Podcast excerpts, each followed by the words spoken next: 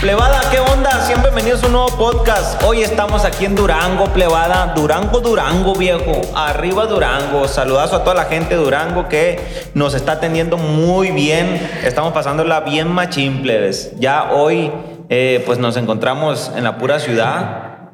Hace días estuvimos en, en el Salto, un frillito bien rico. Estuvimos ahí en las cabañas La Herradura. Muchas gracias a mi compadre Andrés, ahí a la gente que hace posible esto, a su hermana un saludón, a mi amiga Liliana, allá hasta el otro lado. Ahí anda la viejona mandando dólares para acá, tú sabes, la gente que navega el billete. Entonces, hoy estamos aquí en Fundación Durango, Ojo de Agua, donde nos va a tocar pues hacer dos podcasts. El primer inv- invitado de este día, plebes, es mi compadre Sierra. ¿Cómo, Así es. ¿Cómo se siente, viejo? Bien, ¿Al chingazo? o chingadazo. ¿Al puro tirante? Sí, gracias a Dios. Hoy estamos bien. Bendito Dios. ¿Sí se jala como liga de Ponteni o no? ¿Cómo es eso? ¿No sabe qué es un Ponteni? A ver, plebada, si ustedes saben qué es un Ponteni, escríbanle ahí, por favor. Un Ponteni, viejo, es como un- una raqueta de, de madera que trae una liga con una pelotita en la, Ah, ya. en la punta y le pegas. Y se jala como liga de Ponteni usted. ¿Qué no? Sí, Son dichos que ya la gente le pega a uno allá en el rancho, pues. Y aquí andamos el tirante. el compa Sierra. Vamos a ir al grano, viejo. vámonos. Porque nos gusta aprender el cerro, como siempre. Sí, Ahorita está contando cosas bien interesantes. Que estoy impresionado. Van a ver, pleba, ahorita lo que le estoy hablando. El viejo nos va a platicar cómo fue su primer pues su primer pase o, o cosa que lo volvió adicto. Porque ahorita tiene 38 años de edad, me dice. 38. ¿A los cuántos años empezó en la adicción? ¿Y cómo fue? La primera. La primera vez que consumí droga fue marihuana. Ok. Y fue a los 12 años. Dos. 12 años, este, bueno. Nunca me ha gustado culpar a nadie Hey, de mi adicción. Simón. Mm, viví en una casa bien. Mi padre trabajador. Él proveía, yo creo que hasta de más, de más a la casa. Porque a lo que me acuerdo yo en el refrigerador nunca faltaba nada. Qué pollito, Se echaban qué a perder las cosas, frutas, refrescos. De todo, de todo lo que pudiera pedir. O sea, no había necesidad de ir a la tienda, en el refrigerador había.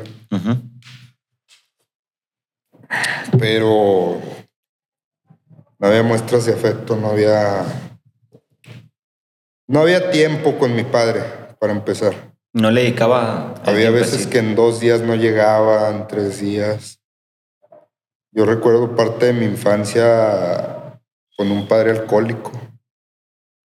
Llegaba borracho a la casa, nos mordía a mi hermano y a mí. ¿Cómo que los mordía? Así nomás de juego, de tirria, no sé, pero nos mordía. Fuerte, fuerte. Sí, eran mordidas fuertes. No, no había, no había cariño. Yo, yo, yo siento que no había cariño. Pues que si una mordida era fuerte, no había cariño. Y había muchas mordidas. O sea, era, no sé, llegaba jugando y por lo mismo alcoholizado, pues se pasaba. Como que él no se daba cuenta, ¿va? O- Así, pues yo creo no. Mordidas. Qué curioso. Nos despertaba a mi hermano y a mí. Entonces. Llegaba amanecido. Sí, a veces dos, tres días sin ir a la casa. Mi madre siempre pues llorando y pues ella aislada de nosotros. Sí nos atendía, sí nos hacía de comer, sí, sí había ahí como que el papel de madre, pero pues muy estricta, muy, de repente muy estricta, muy gritona, de repente muy llorona, de repente se aislaba. Y pues no, no, no es el caso, ¿verdad? Así como que decir fue culpa de mis padres.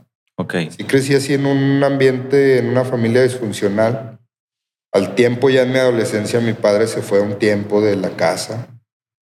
Nos dejó con mi madre. Mi madre trabajaba, para darnos, para sacarnos adelante.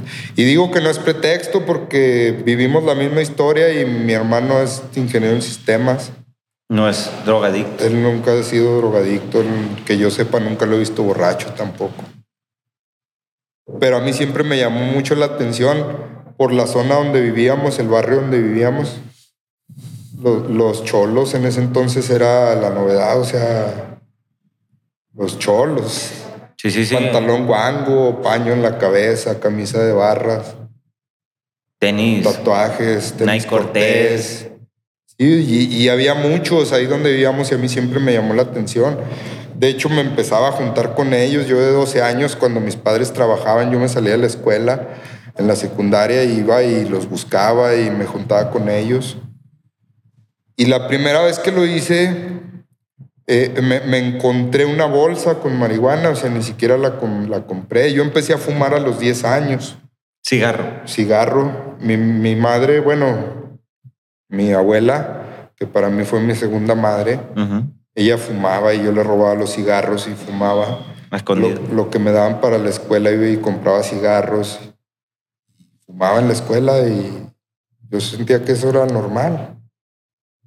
Pero yo veía a los cholos que ellos traían cigarros diferentes y una vez lo hice, hice un cigarro como los de ellos y, y me puse ahí en la esquina yo solo, o sea, ni siquiera me influyó nadie, nadie me dijo pruébala, este, se siente chido.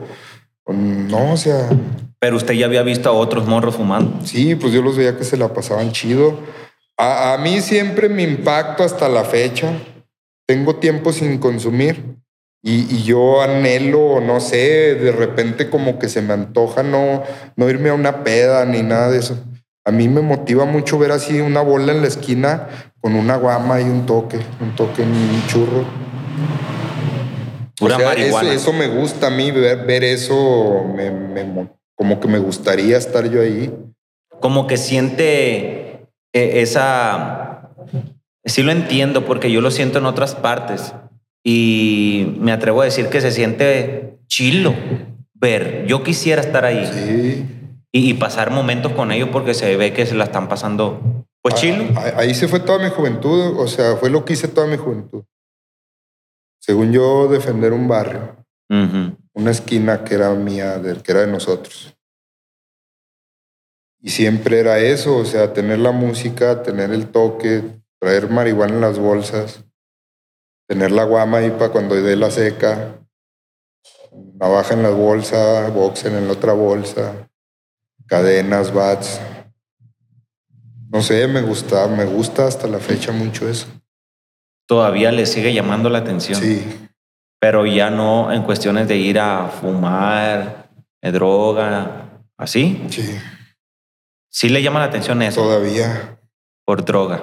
Por droga, por la, simplemente por estar ahí, por... O sea, si usted ve una esquina y hay plebada, así como usted dice, y usted quiere ir sin necesidad de fumar, solamente un tabaco, como usted fuma cigarro, normal, Mm, Sí. no podría estar conviviendo. No, es que sí lo he hecho.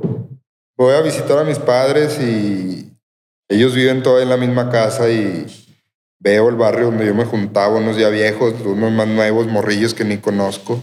Ujú. Y he llegado, pero es, es, es irme y empezar a temblar, o sea, pues, ponerme mal. Porque no es lo mismo, o sea, no es lo mismo estarme fumando un cigarro, platicando. No me siento, siento que no estoy en- completamente ahí. O sea, sí estoy platicando y todo, pero como que falta eso, falta el toque, falta esa sensación de cuando ando uno bien marihuana. A mí nunca me apachecó la marihuana Mm. nunca me dio para abajo. A mí me ponía agresivo, me, me sentía... Cualquier tipo de marihuana. Porque ya ve que hay sativa y que no. Yo dejé la marihuana porque me metí en muchos problemas. Desde antes que entrara a rehabilitación, yo ya había dejado la marihuana Ok. porque me metió en problemas en mi mismo barrio. Agarrarme a golpes entre el barrio, quererlos navajear. Me Ah. descontrola totalmente, me pone Sí, agresivo. sí, era Me hace explotar una mucho. sustancia que se que según es para andar relax Amor y paz. Me daba por robar. con la misma marihuana. Bestia. Sí, o sea, me, me sentía tan chingón que sentía que tenía la capacidad de hacer lo que yo quisiera. Ya andando drogado con marihuana. O sea, ya bien marihuanote me valía verga todo.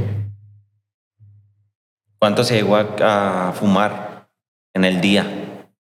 Pues es que lo normal eran seis, siete cigarros diarios. Pero bien forjado, no, no, no un pinche cigarrillo, bien forjado. No como los que venden ahorita. No, pues le chingaba a mi jefa del monedero y de donde podía para comprar, porque en ese entonces, pues yo veía que 20 pesos les duraban un chingo y yo compraba dos veces de 50 veces en un día. Porque eran cigarros grandes y eran seis, siete, amaneciendo era uno y después de almorzar otro y antes de comer otro y después de comer otro y en la tarde otro. O sea que siempre andabas marihuano. Sí. El horario en que empezabas a fumar era a las 7 de la mañana, por así decirlo. De hecho, hasta se me hacía tarde. Ya si me despertaba a las 8 o 9 se me hacía mucho.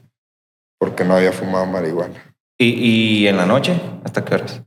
No, pues a veces amanecía fumando marihuana. A veces era hasta las 2, 3 de la mañana y luego ya me quedaba bien marihuana dormido. Era de más, compa. Sí. Nunca le pegó la palidona. No. Nunca, nunca. No, pues es que sí bajaba chidote. Porque hay, hay una sustancia de tipo de marihuana que te pegan la palidona si no estás acostumbrado a fumarla. No, pues es que como desde los 12 años empecé a fumar y fue así como que cada vez más, cada vez más, cada vez más. Entonces yo creo que, no sé, me fui acostumbrando a las cantidades que fumaba. Mm. Porque nunca fue así de aventarme, de aventarme 10 cigarros seguidos o, o, o una bolsa de tostón seguida así todo, no. O sea, era como que ya me ponía marihuana y ya chido y ya de rato sentía que se me andaba bajando y otro y... Pero siempre traer los ojos rojos, siempre traer la boca seca, O sea que logró que el barrio le tuviera miedo a usted, oiga. sí. Usted era como uno, como Pues, el, el me- chilo, pues. me que- excluyeron, me excluyeron al último. Pues no, no es que fuera el chido ni el más chingón, porque sí, así como trapeé gente, me trapearon a mí también. Pero era parte de lo que a mí me gustaba. Yo, yo no me gustaba salir de pedo con un güey y, y, y cálmenla y ahí quedó. Hasta donde topara, me desmadra, lo desmadro, pero me quedaba a gusto. Era broncudo. Yo, yo sentía, no sé, a veces pienso pendejamente que hasta placer que me rompieran mi madre. Masoquista, sí. Pues no sé, pero me quedaba a gusto, me ponían una chingota y decía, ándele, güey, ahí está. ¿Cómo fue una de las ocasiones que le pegaron una chinga? Pues una vez que me agarraron entre cuatro cabrones. Pero ¿cómo? ¿Cómo fue? Pues es que yo, mi papá jugaba softball, eh, con, así como tipo el béisbol, y siempre tenía bats, tenía una colección de bats ahí en su, en su casa. Y cada vez que había pedo en el barrio, yo entraba por un bat o por dos a mi compa y mi jefita como loca, ¿y a dónde vas? Y ya se andan peleando y... Pero el pan de cada día ahí en la colonia, los putazos y me veía y mi, mi jefa se ponía mal y todo. Y en esa ocasión llegué y ya se, se andaba desafanando el barrio. Y yo de pendejo llegué y valió madre. Llegué y le puse un güey y me agarraron y me pusieron una chinga. Ya de grande, una vez que andaba pedo, ya casado, ya casado. No sé, de la nada estaban en, otra esquina, estaban tomando como 20 gentes. Era una fiesta familiar. Pero afuera había como 20, como unos 15, 10 pelados afuera, más los que estaban adentro. Y yo llegué haciéndoselas de pedo así de la nada. Marihuano. No andaba pedo ese día. A los 10. Chinguen a su madre y déjense venir y como quieran y pinche marrano y... Así nomás. Y me pusieron una chinga. Los 10. No sé cuántos eran el putero de cabrones. A puro chingazo. Sí, pues sí tiré dos, tres y sí alcancé a atinar dos varios, pero pues eran un chingo. Y me pusieron una pataleada, chidote. Te dejaron tirado y cómo llegaste a tu casa. No, pues ahí estaba mi esposa y los calmó, si no, así me... No, no, quién sabe dónde hubiera ido a dar. Pues que en la casa donde estábamos pisteando ahí estaba mi esposa y mis hijas y, y unos camaradas. ¿Cuántas hijas tienes? Ahorita tres. Tres. En ese entonces eran dos. ¿Hace cuánto no miras a las dos? No, estoy con ellas ahorita. Mm. Gracias a Dios. Con tu familia, tu esposa también. Bendito Dios, estoy con ellas. Amén.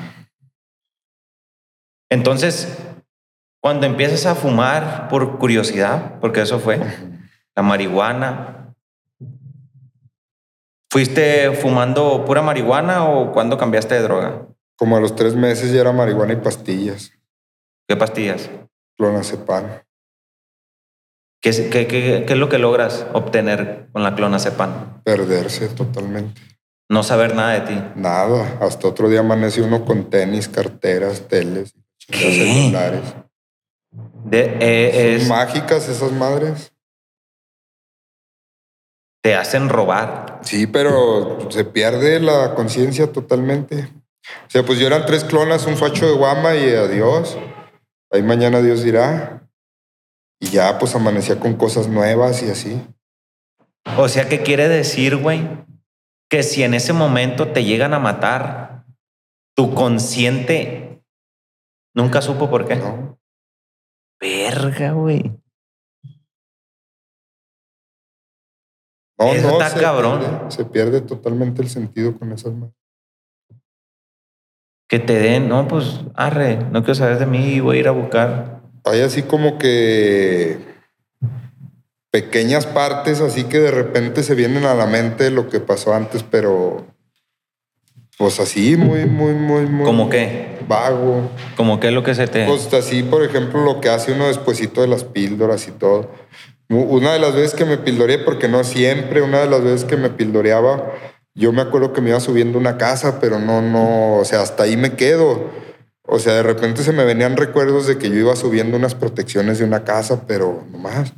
Así No como recuerdas en qué terminó. eh. Qué loco, güey. Sí. ¿Y esas las llegaste a consumir cuánto tiempo? Mm, como unos ocho años. ¿Por qué las consumías?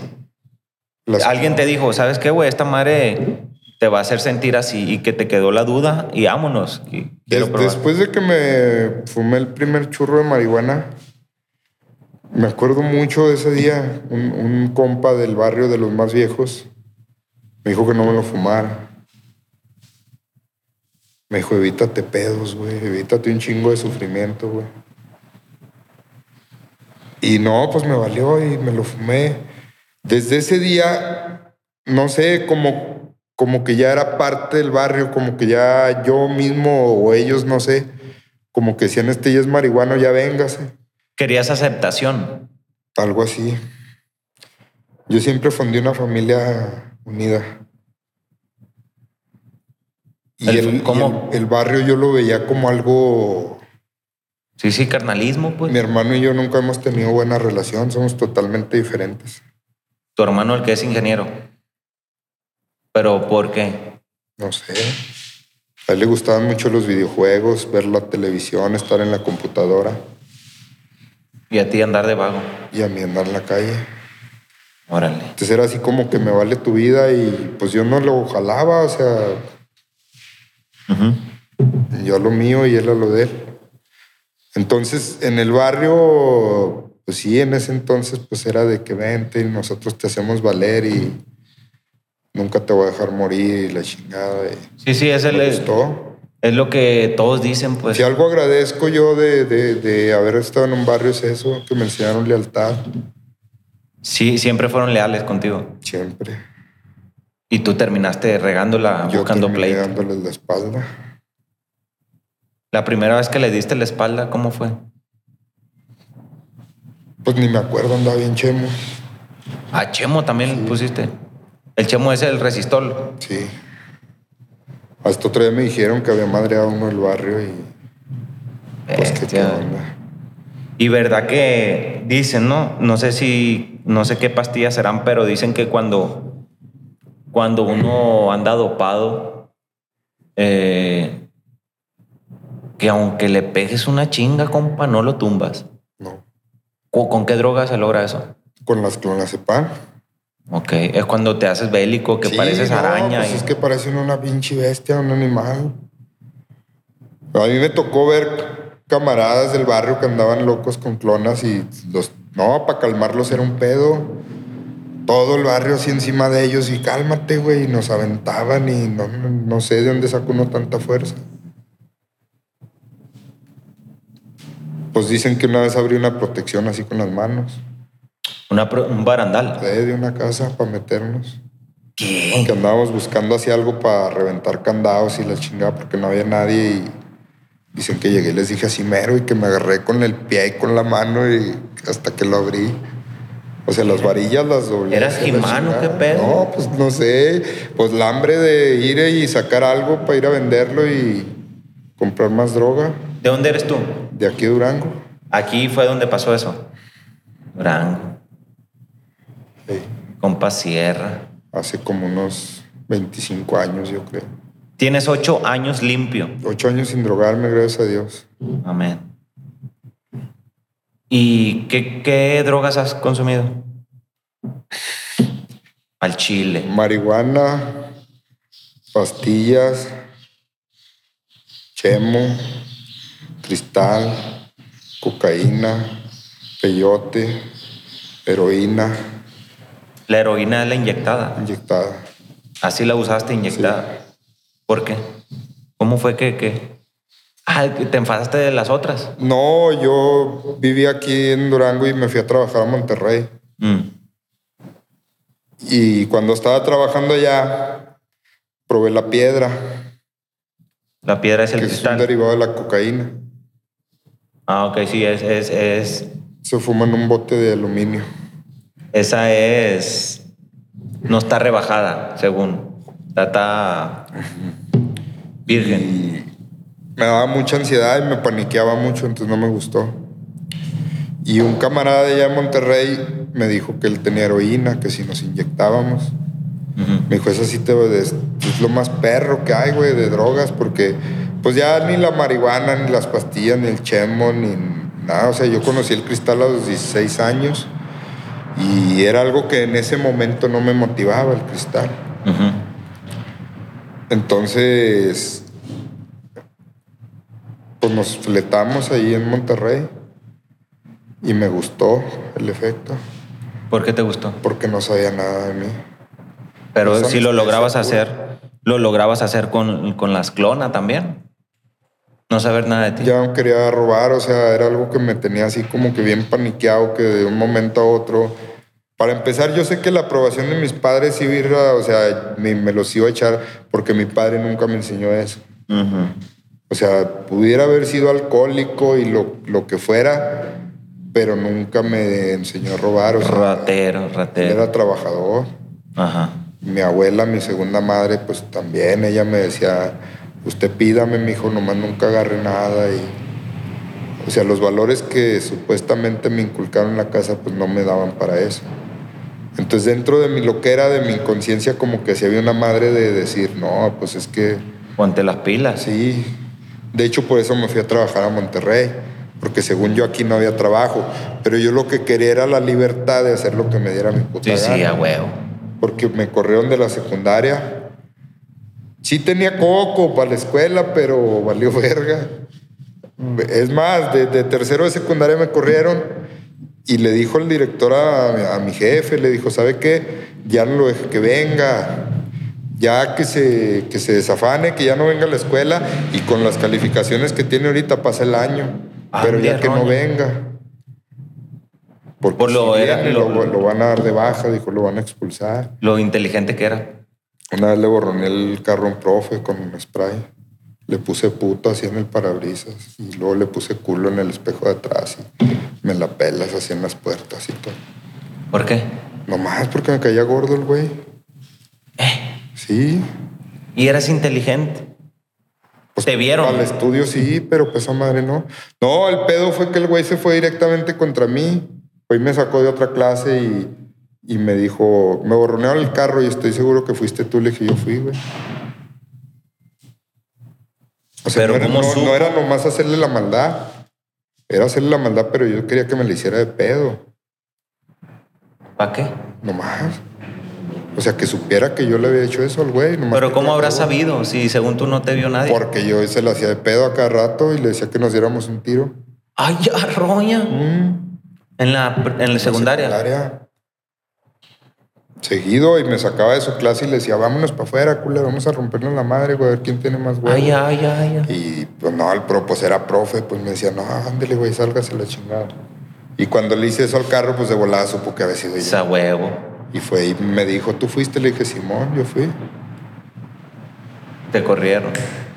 No, ya fue cuando le hablaron a mi papá y le dijeron eso. Anda muy mal su hijo. Sí, le dijeron, ya dígale que no venga. Pero allí te drogabas. Mi papá siempre, sí, ya. Y mi papá siempre supo, ya pues entonces ya tenía 15 años y mi papá siempre supo que, que me drogaba, pero no como que le sacaba a hacerme un doping. Ujú. Sí, sabes cómo, o sea, como que él ya sabía que me drogaba, pero no quería ver la realidad. Entonces me decía, dime si te drogas, hijo, para buscarte ayuda. Y yo le decía, no, ¿cómo va a drogar? Pero todo el día andaba bien marihuano. Entonces yo le decía, "Eh, ¿cómo a drogar, pa? Pues véame, estoy bien en la escuela y todo. Es que tu comportamiento, y es que hueles. Y una vez me encontraron un chingazote de marihuana abajo del colchón. Y yo les dije que era de un camarada. Les dije, no, es del meño, ahí está enfrente, nomás que, pues si se la hallan sus jefes lo matan a putazos. Le dije, por eso yo la tengo guardada. Entonces, como que siempre supieron, pero me dejaron ser.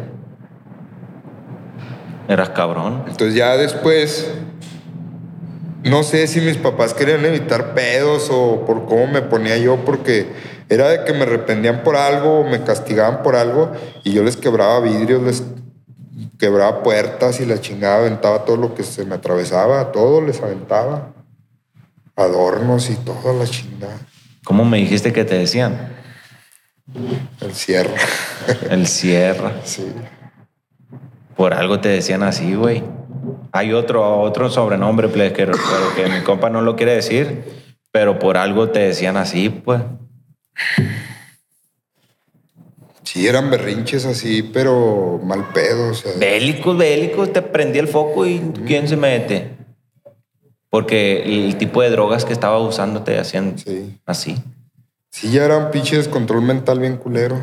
Para ti, ¿qué droga fue la que realmente te puso mal, güey? Mal en cuestiones de comportamiento, que dijiste tú, esta fue, güey, la que no pude, El cristal. el cristal. ¿Qué te hacía hacer? Bueno, en parte yo puedo decir que el cristal fue lo que me trajo aquí.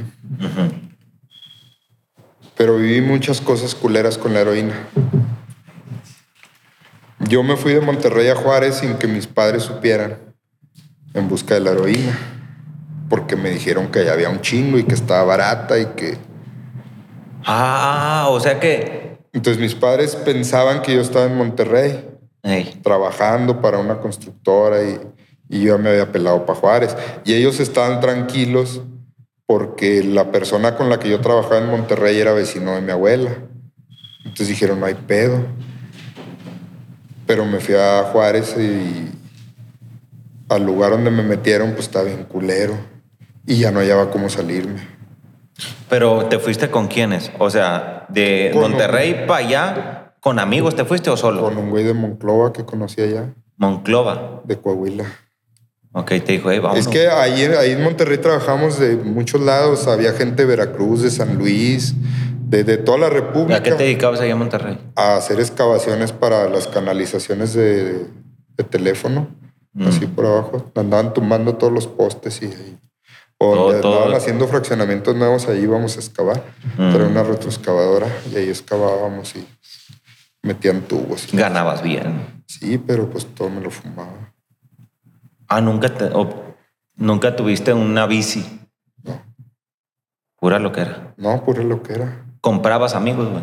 Sí. O sea, comprabas lo que era para que te cayeran Nunca me ha gustado estar solo.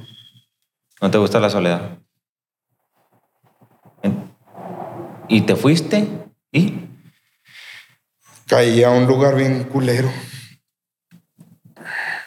Un barrio muy ah, fue el que me contaste. pesado y Y no podía salir, no me podía salir de ahí. Me advirtieron, me dijeron, si entras ahí ya no sales, güey, y ponte trucha. Pero me dijeron que ahí era donde tenían la mejor droga. Y fui y me metí ahí. Te ilusionaste. Y porque a mí me encantó, o sea, yo me enamoré de la pinche heroína. La primera vez que la probaste fue en Monterrey. En Monterrey me dio el güey ese de Monclova. Y no me tocó ver cosas bien culeras. Yo no quería estar ahí, pero no me podía ir ¿No querías estar por qué? por todo lo que se veía. ¿Cómo que? Esos güeyes pasaban gente para el gabacho. Y pues no sé si ellos tenían contacto con la familia, porque tenían a veces ahí gente de Ecuador, de Honduras, de Venezuela y la chingada. Pero hasta donde se les acababa el dinero, donde la familia ya no pagaba, los mataban a la verga. Ah, secuestraban gente. No, ellos se dedicaban supuestamente a pasarlos Ey. al gabacho. Pero a veces duraban hasta un mes para poderlos pasar. Y si esos güeyes se gastaban el dinero, ya no traían para pagarles, los mataban ahí mismo.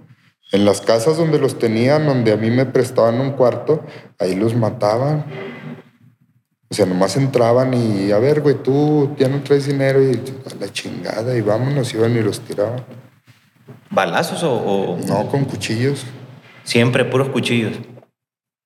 ¿Pedazos o siempre en, la, en el buche? Nomás les cortaban y ya lo iban y los tiraban. ¿Qué? Pero pues yo siempre estaba drogado, o sea, yo nomás veía y... ¿No cooperabas con ellos? No, no, no, yo nomás los veía, pero ¿Y no trabajabas ahí? no sentía nada yo. Sí, pues los sentimientos desaparecen. Pero me refiero a que tú llegaste ahí y te metiste no a trabajar, No, comprabas droga. no, yo les compraba droga. Pero ¿cómo hacías? ¿Qué hacías para obtener dinero Barrer camiones en las gasolineras. A barrer. Sí, sí, lavando carros y eso. Eh, Este o eso está bien fuerte, loco. Lo me que no tocó entiendo. ver que violaban a las morrillas de los hijos de los que iban con ellos. ¿Qué? Enfrente de los padres. Sí, así les valía verga a esos güeyes. Y si no, vámonos. Sí, pues no se podían poner perros porque eran un chingo.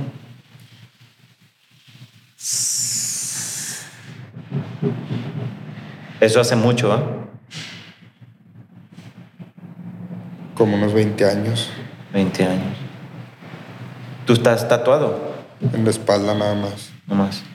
Unas alas. ¿De ángel o de De un angelito que se me fue al cielo. qué manera?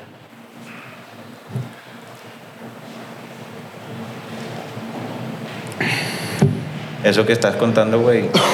La duda, fíjate que, que me da es, o sea, ellos trabajaban transportando gente, ¿va? Y cuando las personas le acababa el dinero, no completaban el contrato para poderlos cruzar. O sea, le decía, Kyle, con tanto, quédate aquí y ya que tengan la otra parte, te cruzamos. Así era. Y nunca llegaba a completar el... Pues yo creo que esos güeyes ni, ni pasaban gente. O sea, yo, yo siempre he pensado que nomás se los llevaban con engaños y, y donde se les acababa el dinero ahí los quebraban. Porque yo nunca vi que pasaran a nadie. Ah, órale, eso era una forma de operar mintiendo, güey. Fue poco lo que estuve ahí, pero fue un pinche infierno. A mí se me hicieron años. ¿Cómo le hiciste para salirte, güey? Nomás ya no volví. Dije antes de que me enrolle más, pues mejorámonos.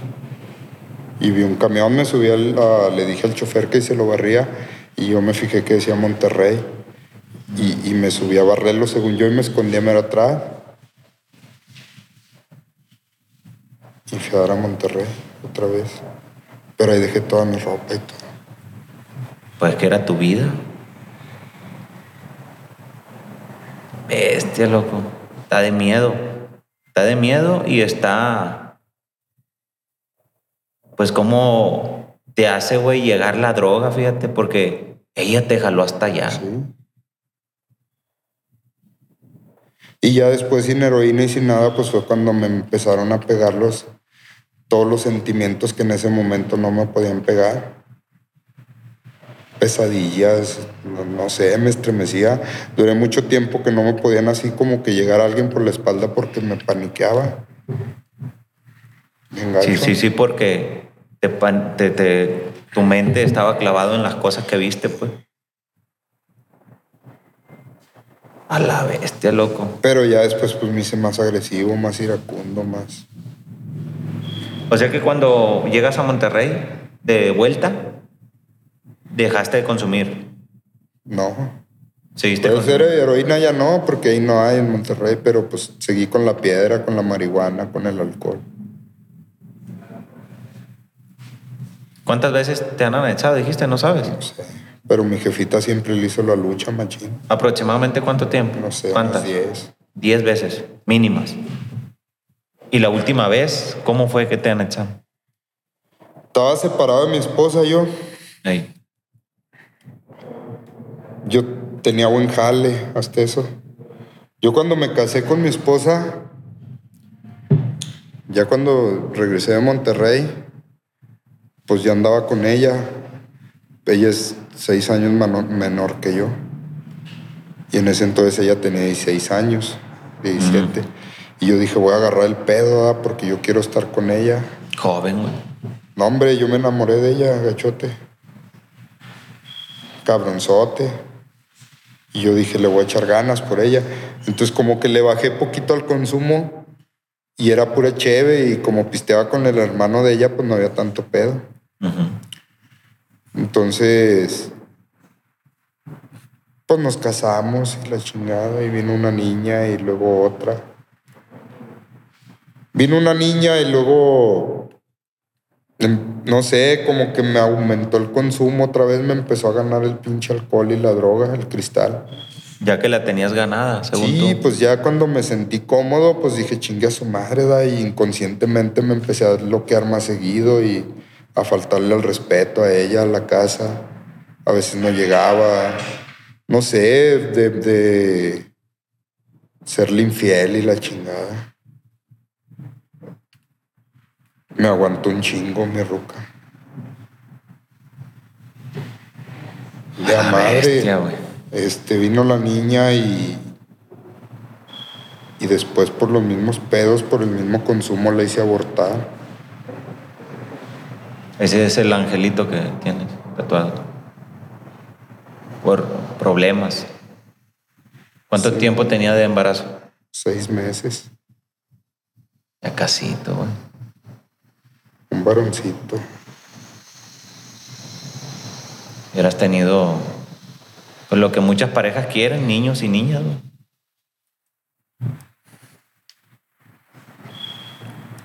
Mi esposa hasta la fecha ya quería un varoncito en la familia. Todavía puedes dárselo. No. ¿Por qué? Porque las tres niñas que tenemos son de cesárea. Ah, ok. Ya no se puede embarazar. Sería mucho riesgo para ella. Y sinceramente eso fue lo que te tiene aquí. No agarraste el pedo. Nada, después de eso yo le seguí en el desmadre.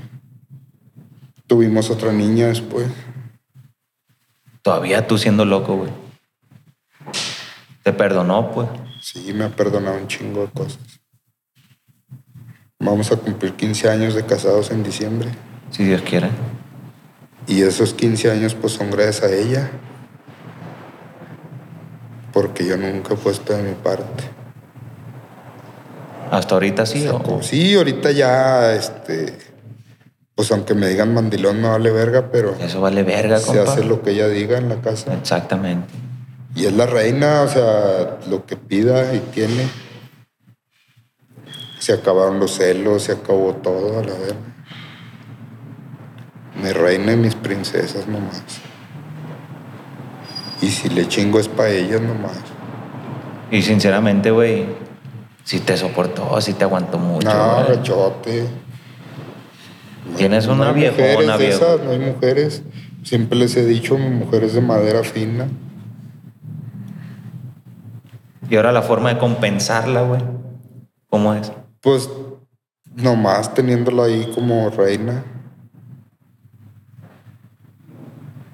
Lo que ella pide y la casa como ella quiere y la chingada. Ella fue la que te trajo al, al centro. la Ella y mi última. jefa. Pues es que yo no vivía con ella. O sea, la, la corrí de la casa, ella y a mis niñas. Las corrí así, o sea, yo quería un lugar para mí, para estarme drogando. Un chingo de veces nos separamos, pero yo iba y, eh, pues véngase y ya me voy a portar bien. Y luego me iba a una iglesia cristiana y, y ya, ya la varé un, dos días y, y otra vez se día. regresaba a la casa. O sea, la montaba en el avión bien fácil, de volada y, y esa última vez dijo la verga, ahora no, güey. Y ya no se quiso regresar. La última vez que se separaron, ¿por qué fue? Porque la estrujé, la amenacé con un cuchillo ¿Te acuerdas de eso? por celotipia. Le inventaba parejas. No le podía hablar a un güey porque valía verga, sabía que iba a haber jalones de greñas y la chingada. Golpe- O a veces de la nada, aunque no le hablaran, o sea, nomás, por- de nomás porque agarraba su celular, yo decía que estaba de puta y que estaba hablando con no sé quién. Nunca me ha fallado mi esposa. Es tu primer matrimonio y único. Sí. Por- Nunca me ha fallado la morra. Porque eh, hay procesos, ¿no? Donde aprendes y sabes quién es cabrona, quién es no. Pero en este caso tú, que es la única, va, que te ha aguantado, soportado y todo. Y aún así sabiendo que tienes una buena mujer, seguías con eso, pero puede ser que también era por la droga, pues. La No, droga pues te hace era- imaginarte. Era la droga, sea, era la droga. Yo lo he visto aquí con un chingo de, de banda que llegan y es que mi vieja andaba y la chinga no es cierto. Pues es lo que se alucina uno. Pinche cristal, pues la base es estar viendo pornografía. Pues esas pinches historias que ve uno se las lleva a la casa y ya piensa uno que es la vieja. Yo la escuchaba, yo sé, yo, yo llegué a escuchar que hablaba con vatos y no es cierto. Me recuerdas a uno que tuvimos de invitado que cuenta que alucinaba, güey. Que decía que eh, cuando la muchacha estaba acostada y se tapaba, pensaba que abajo de la, de la, de la cobija había alguien con ella, güey. Yo la seguía a veces que salía sola, me iba tras de ella a ver dónde chingos iba. Bien Está feo, güey. no, cabronzote. Y ese fue el pedo, o sea, la última vez. No sé, fue un pinche coraje así bien culero y Y no había hecho nada. quebramos un vidrio de la cocina del pinche jaloneo y luego ella le quería hablar al hermano y yo le decía, ¿y a quién chingos le vas a hablar, güey? Tráemelo al hijo de su puta madre, pa. Y agarré un cuchillo y por ahí lo traigo y pues ella huyó con las niñas. A huevo, pa. A huevo. ¿No te arrepientes de eso? Al chile. Todos los pinches días. Es de hombre arrepentirse. Y, y, pues ya fue cuando me quedé solo ahí en la casa, güey. Y valió verga. Tenía un pinche transvesti viviendo ahí conmigo. Ah, ¿Eh? ¿Te enamoraste de un transvesti o qué? No, era compa el güey, yo ni sabía que era transvesti, pero él lo tenía viviendo en la casa. Pensabas que era una mujer. No, pero pues, o sea, yo me hacía pendejo solo, o sea, él me dijo, eh, güey, no tengo dónde quedarme, la chingada. Véngase a la casa, güey, aquí le presto un cuarto. Y luego en la noche oía los tacones y luego, pues yo bien loco, día y noche en el cuarto con cristal y salía. Y luego le decía, eh, güey, y luego decía, ¿qué pasó, güey? Acá estoy en el cuarto. Y le decía, ¿qué estás haciendo, güey? No, es que traje una morrita y la chingada. Pero no, era ese güey que se pone tacones y minifalda de la chingada. Y mi ruca supo de ese pedo, pero pues yo creo hasta la fecha no me cree que nunca nada, o sea. Realmente nunca pasó nada entre tú y él. No, pero ya después llegó pues así como que la pinche descaradez de, de que ya se vestía vieja y estábamos fumando cristal juntos. O sea, a mí me valía verga quién fuera, pero yo, yo no quería estar solo en la casa. Nunca quería estar solo, o sea, no sé, como que yo siento que toda mi vida estaba así solo y se siente bien culero. Y no me gusta, pienso un chingo de mamadas, nomás estoy solo y me quiero ahorcar, me quiero cortar las venas y la chingada. Siento que mi ¿Sí vida vale intentaste verga. suicidarte? No, soy bien culo, nunca lo intenté, pero sí lo pensaba. ¿Cómo era la manera en cómo suicidarte? Pues es que a veces estaba fumando y ya no me llenaba, o sea, era puro pinche fumar por fumar. Y luego me llegaban los rebotes de que, ay, güey, ya le robé a este, ya le robé a aquel y ya me los acabé, ya me los fumé. Y, y luego como estaba solo, a veces en el mismo pinche alucina escuchaba a mis hijas en la sala.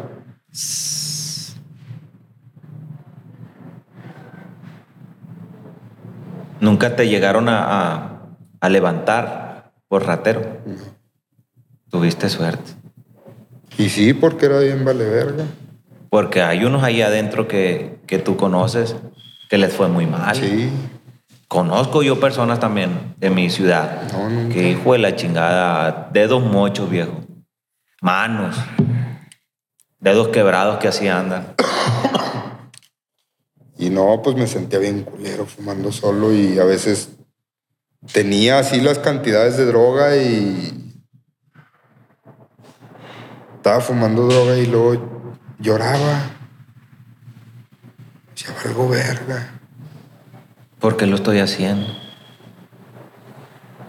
Eh, así, o sea, bien culero y luego quería ver a mis hijas y luego no me gustaba estar solo y, y luego iba y agarraba el pinche cuchillo y decía, vamos a la verga, ya estuvo.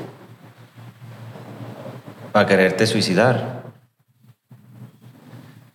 Nunca lo hice, pero un chingo de veces sí, hasta una hora ahí con el pinche cuchillo en la mano y Pensando, pensando. pensando y pensando y pensando. Y luego de repente decía, no, a lo mejor si me ahorco es más rápido y no me duele tanto y la chingada.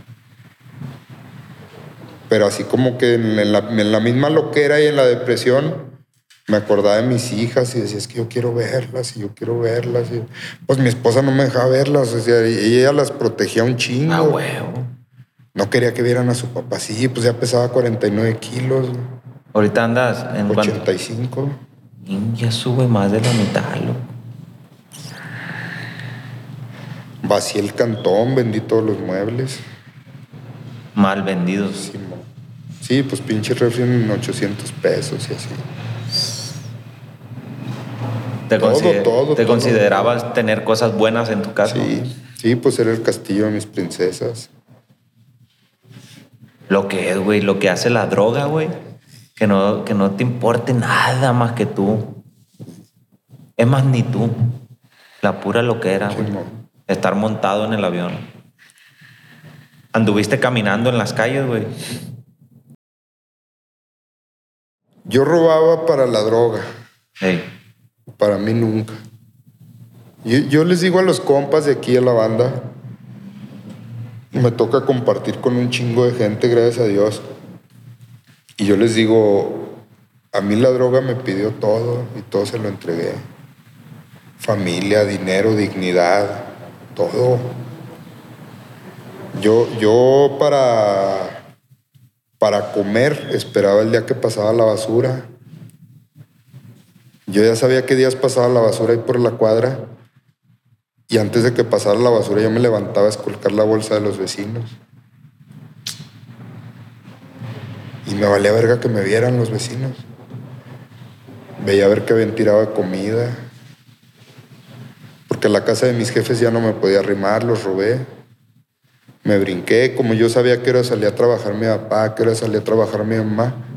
Yo fui, me brinqué y agarré celulares, agarré dinero, agarré tanque de gas, herramienta, todo lo que hallé. Y pues mi jefe no es pendejo, tienen, tenían una perra Bull Terrier ahí atrás, pues nadie entraba más que yo. a huevo. Y, y no, no, no, le robé un chingo de cosas. Mi jefe me quería mandar al cerezo Por ratero. por ratero. Y mi jefa paró bola y le dijo, no, pues déjalo ser, ¿verdad? y anda mal y la chingada. Y, y como ya no me podía arrimar a ningún lado, pues de la basura, porque yo no iba a gastar dinero en comida. Pero en lo que era así. A huevo. Como la dices tú, droga le, lo que quisiera. le entregaste todo. Simón. Hasta mis hijas, que es lo que más adoro. Eso sí está feo, viejo. Hay mucha gente que lo hace. No eres el único. Pero para llegar a ese punto, güey, ¿qué tiene que pasar por tu mente, loco? Pues no, es que así funciona la droga, ahora lo entiendo.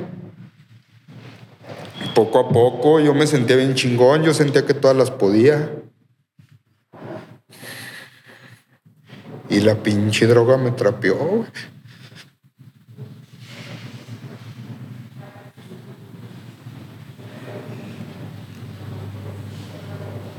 ¿Cuántos años fueron de adicción? 18. Sin mocharle a la verga. 18 años. Sin Tal vez si hubieras estado aquí antes de irte para allá, para Monterrey, a lo mejor hubieran sido menos. sabe.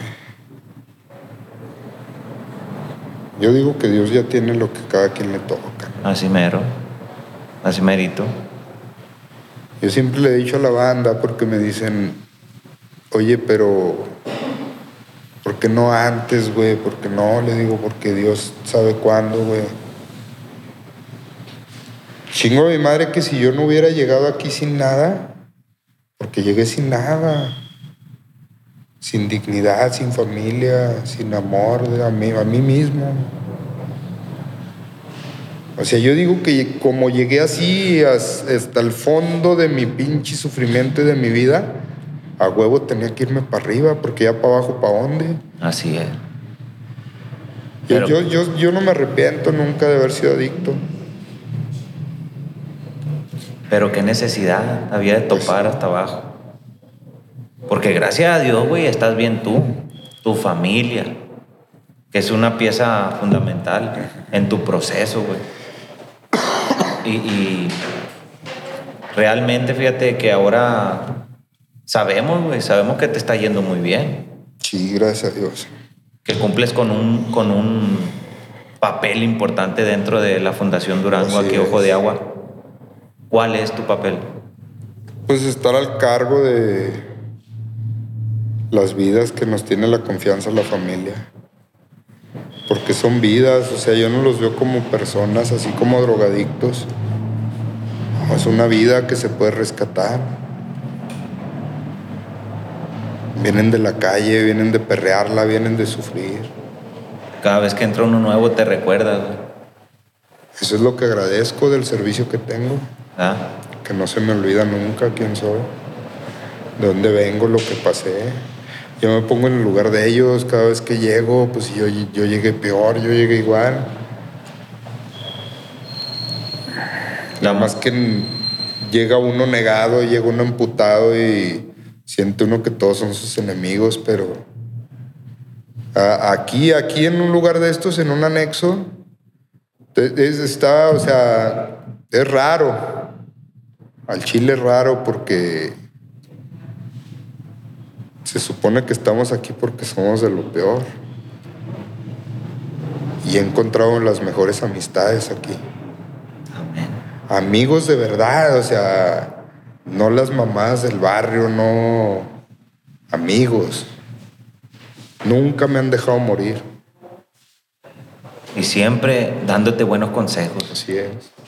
Y amor adulto, porque aquí nadie se le dan palmaditas en la espalda. Ándele. Aquí se escucha lo que uno no quiere escuchar a la verga. ¿Sabe qué, güey? La anda cagando y así y así. Y es lo que nos hace falta. Realmente fíjate que eso es lo que una amistad sincera hace, güey. Así es. Decirte tus verdades. ¿Y sabe qué, mi papá? La anda cagando aquí. Sí. O amiga, hey, morra, ponte la pila porque la estás cagando aquí. Pásatela bien. O a veces que no entra la, la, la, la, la varillona. Pero esa es la parte uno que tiene que hacer un lado, güey. No más que hay mucha raza que no aguanta la verga. Luego, les dice uno y se resienten y ya no vuelven y ya no vienen. Exactamente. De rato ya andan valiendo verga otra vez. Yo siempre acepto la sugerencia de que venga. Hasta del compa que acaba de llegar y del más viejo y de todos. Y eso era algo que yo no hacía. A mí no me podían decir que la andaba cagando porque me encendía, tiraba putazos. Pero el hecho de haberme quedado solo y eso fue lo que me trajo hasta aquí. Comer basura. Veía a mi jefita en la calle, ya no la conocía. Mi jefita lloraba porque ya no la conocía en la calle. Mi esposa cada rato me decía, te vi, güey, te pasé por un lado, ni me saludaste. O sea, andas como pinche loco en la calle y todo. Y yo todavía se la hacía de pedo, ¿eh? O sea, pues déjame ver a los niños, culera, no manches. Te juz- tú, según te juzgaba. Sí, pues es que. Pues a mí la droga me, me decía, todavía andas chido, güey, todavía puedes. Me veía al espejo y decía, hijo de su puta madre, pues Es nuevo. estoy nuevo, estoy entero. Qué trabajada, va. Sí, no, no, no. No, esa madre me traía del culo y de los huevos y de todos lados. Me engañaba para decirme, estás bien, güey, ánimo, síguele, síguele, vas bien. Sí te hablaba, güey. Realmente sí sentías una voz que te decía. Pues no una voz, pero yo me movía por la droga ya nomás. Pues ya sin familia, ya sin nada, pues eso era lo único que me movía, las ganas de drogarme. Y un camarada del barrio fue el que le dijo a mi jefa. Ese güey ya tiene como 17, 18 años limpio. Y pinche metiche fue y le dijo a mi jefa, no, mire, yo estuve internado y el otro día había su chavo y anda mal. Y, y ahí va el güey. Y ya mi jefa la trepó en el avión y un día le hablé a mi esposa para darle las llaves de la casa. Le dije, ahí está tu cantón, güey, ya vete para allá, yo me voy a la verga, a ver a dónde. Porque ya ni la casa, o sea, ya ni la casa quería, ya no sabía ni lo que quería. Ya lo que quería era, no sé, no sé, matarme en la pinche droga, ya tirarme a matar chidote. Llegaste a hacer tu casa en un, un jungle, güey. Sí, un un pinche picadero. Ahí todo el mundo caía a afinarse. O a echar pata, o... Y te valía ver. Sí. Yo mientras llevaran a Fine, yo era feliz. Tumbé la tubería para venderla, para comprar un 100 de cristal. La tubería de cobre del tinaco.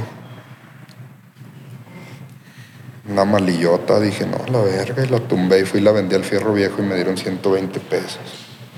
Compré unos tabacos de 15 varos y una fina. Y luego ya batallaba para bañarme y para todo. Bueno, ni me bañaba, duraba hasta una semana que no me bañaba. Lo, lo más vergonzoso, güey, que llegaste a hacer Pues comer basura. por droga. Comer basura enfrente de mis vecinos. Quitaba los perros yo de las bolsas.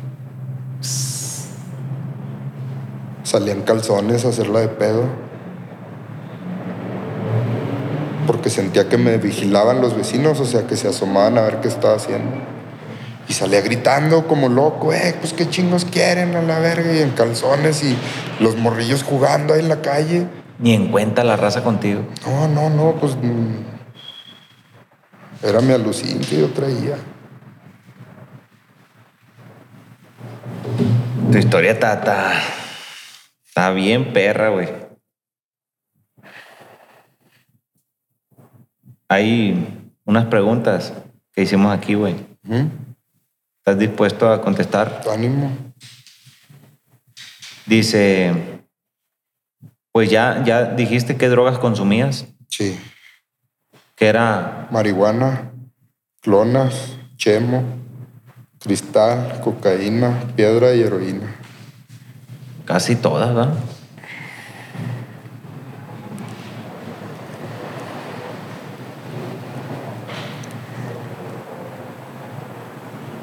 Dice. Mira, pregúntales. Esta pregunta está buena. Estando drogado, güey. O sea, en el, en el, en el tiempo de, de adicción, ¿cuánto fue lo máximo que duraste sin tener sexo? Sin tener sexo.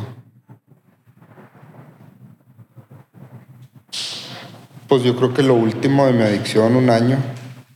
Sin nada, güey. Sí. Ni jalártela, nada. No, pues sí. Casi me lo arrancaba la chingada. Todos los días. Pues sí. Sí alucinan mucho con, con el cristal. Pues es que el pinche cristal es lo que hace. Es lo principal, es lo que motiva la pinche lujuria, estársela jalando. Estar viendo videos día y noche, se engrana uno hasta pinches 10 horas, 8 horas. Ya ni se para esa madre, pero ahí está uno engranado. Eso logra, güey. Sí, Qué feo, loco.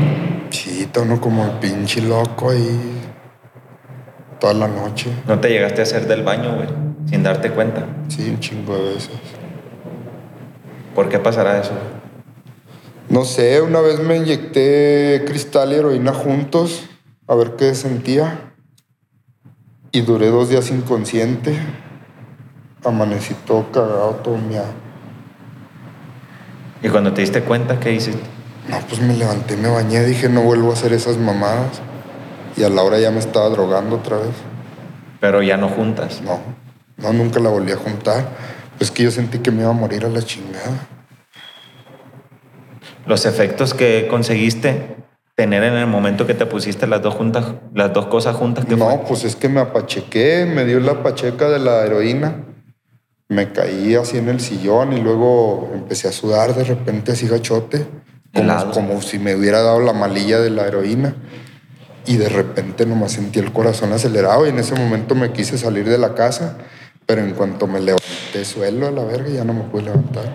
Dentro de dos días. Dos días, duré inconsciente en la casa solo. A la bestia, güey. O sea que si te hubieran encontrado personas, güey, no te resucitan. No, pues es que estaba dentro de la casa, vivía solo ya. Sí, sí, sí, pero por así decirlo, pues, que te hubieran encontrado raza. Ey, aliviánate, aliviánate. Pues yo creo no. No sientes, güey. Yo creo que por ahí salen las historias de esta viejo, donde dicen que lo llevaban para el semáforo, para el semáforo porque según estaba muerto, pero resucitó. Revivió. Revivió el hijo de la No, chingada. quién sabe. Pues yo creo Dios me dio otra oportunidad porque eso ya fue lo último de mi adicción. Esa fue la última. Lo último fue de las últimas loqueras. Estaba de más de fuerte, güey. Pero en mi pinche loquera no sé qué me pasó de meterme esas madres juntas. Y fue machina, era como medio gramo de cristal y medio heroína. Lo máximo que llegaste a gastar, güey, en una loquera, ¿cuánto fue? 15 mil varos. En un día. 15 mil pesos. Para ti, para tus compas. Sí. Hombre, güey. Pero ya cuando se iba acabando los corría a la verga. A huevo. Saqué un machete y les digo, ahora putos a chingar a su madre todos. Porque pues nunca me ha gustado estar solo, pero había momentos que eran para la droga y para mí nomás. A huevo. Esa era. ¿Qué le, qué le recomendarías, güey? ¿Aconsejarías? ¿O les dirías a esa gente nueva, güey? Que pueden entrar a la drogadicción o que están empezando, güey. La neta, al chile. Pues Despláyate pa' un Hace- pinche consejo perro. hace 26 años, ahí me dijeron, evítate pedos, evítate sufrimiento. Y yo lo tiré a León al güey ese. Pues yo eso es lo que recomiendo, la neta. Yo, pues yo creo que todo el mundo tenemos pedos, tenemos problemas. Pero la idea es saber enfrentar los pedos, o sea, los problemas. La pinche droga lo único que hace es hacer los pedos más grandes. Si hay pedos con el jefe, si hay pedos con la jefa, pues se van a agrandar nada más, güey. Si hay pedos con la pareja, güey, lo vas a cagar más gacho. Y neta que, pues todo lo que viví no es un orgullo para mí. Te lo dije hace rato, no me da vergüenza, pero tampoco me da orgullo, la neta. A huevo. Gracias a lo que fui estoy aquí, pero sí me hubiera gustado evitarme pedos como me dijo aquel güey.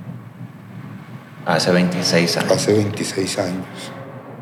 ¿Duraste cuánto limpio? Digo, ¿cuánto drogando? 18. 18. Y ahorita tenemos ocho limpios. años limpios, Bendito Dios, a mi Dios. papá. Sigue echando ganas, viejo. Sí. Aquí estamos plebada en el Fundación Durango, Ojo de Agua. Un placer haber tenido a mi compa Sierra. Muy buen testimonio, viejo.